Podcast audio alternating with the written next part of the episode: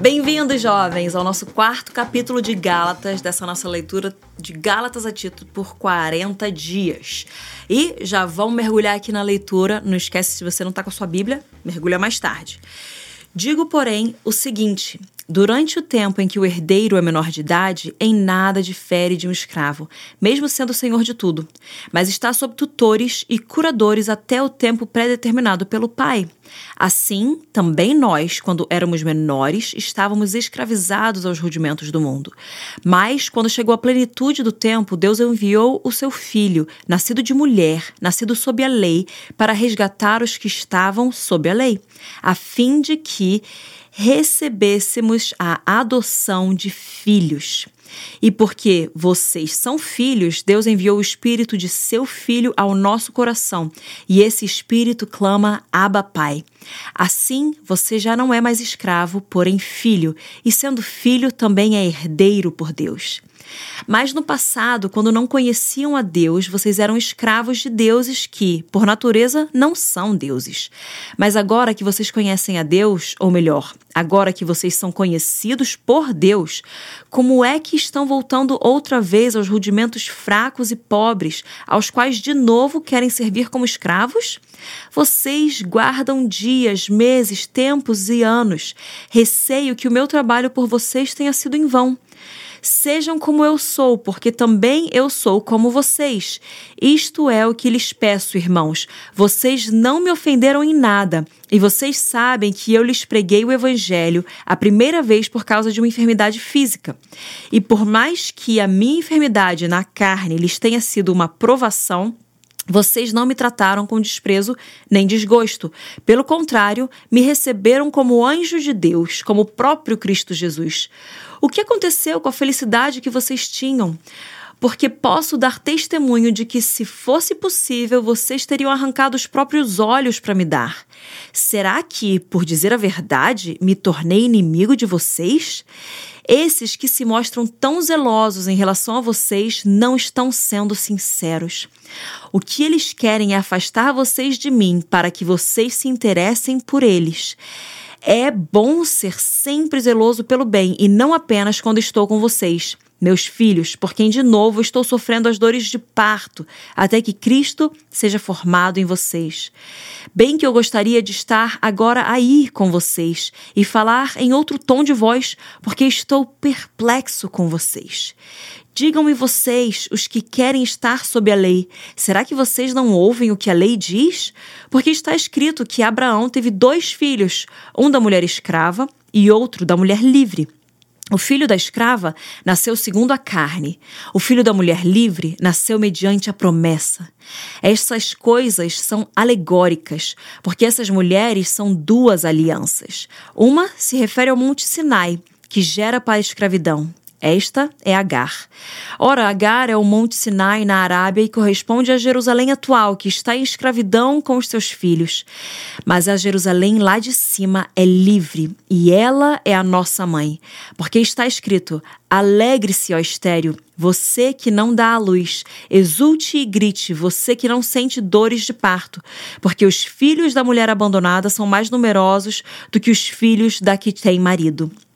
Mas vocês, irmãos, são filhos da promessa, como Isaac. Como, porém, no passado, aquele que nasceu segundo a carne perseguia o que nasceu segundo o espírito, assim também acontece agora. Mas o que diz a Escritura? Ela diz: Mande embora a escrava e seu filho, porque de modo nenhum o filho da escrava será herdeiro como o filho da mulher livre. Portanto, irmãos, somos filhos não da escrava, mas da livre. Então, Paulo está batendo aqui mais uma vez, continuamente falando sobre nós não voltarmos para aquilo do que nós fomos libertos. Ou seja, para nós não voltarmos para a lei agora que estamos vivendo debaixo da graça. A gente tem a nossa filiação em Cristo Jesus. Então fala aqui no início ali dos versículos 3 ao 7, sobre é, nós estávamos escravizados aos rudimentos do mundo, mas quando chegou a plenitude do tempo, Deus enviou o seu filho, nascido de mulher, e nós então temos acesso ao que esse filho, Jesus Cristo, trouxe para nós, que ele nos resgatou. Resgatou aqueles que estavam sob a lei. Ele nasceu debaixo da lei para resgatar aqueles que estavam debaixo da lei. E Deus nos envia o espírito do seu filho porque nós fomos feitos filhos de Deus por causa dessa obra da cruz. E ele envia o seu espírito ao nosso coração e esse espírito clama Abba Pai. E nós não somos mais escravos, mas filhos, e sendo filhos, nós temos a herança, somos também herdeiros. É muito interessante que fala bastante sobre nós herdarmos a promessa que foi dada lá para Abraão já foi prometido a Abraão que nós seríamos abençoados através da sua descendência, que é Jesus Cristo. Então, todas as nações da terra seriam abençoadas. Mas, daí, lá no versículo 24, fala sobre a alegoria que está entre as duas mulheres, entre Agar e Sarai, no momento Sarai, depois Sara, mas um filho vindo, é, são duas alianças também, né? Então, um filho que é sobre essa questão da escravidão, da lei de estarmos presos ainda a essa lei, a necessidade de cumprir a lei para que nós chegássemos à justiça através da lei, o que é impossível, mas depois fala sobre nós estarmos debaixo dessa outra aliança, do filho da promessa, do filho da mulher livre, que é realmente nós estarmos debaixo da graça. E fala no versículo 28: Vocês, irmãos, são filhos da promessa, como Isaac. Só que é interessante que nos fala no versículo 29 aqui que assim como antes o filho segundo a carne perseguia aquele que nasceu segundo o espírito, assim também acontece agora. Então, hoje nós vivemos uma religiosidade tentando nos atacar e nos novamente encarcerar na lei, nos prender e nos fazer voltar e retornar aquilo do qual nós já fomos libertos. Então, Jesus ele vem para cumprir a lei, para cumprir os profetas, ele vem não para aniquilar de uma forma anular aquilo que aconteceu, mas ele vem para trazer a graça, para cumprir de uma maneira ainda mais soberana e trazer uma nova aliança. E nós estamos debaixo dessa nova aliança e nós não podemos voltar de forma alguma para a religiosidade antiga. Nós não podemos voltar para esses rudimentos dos quais nós fomos libertos.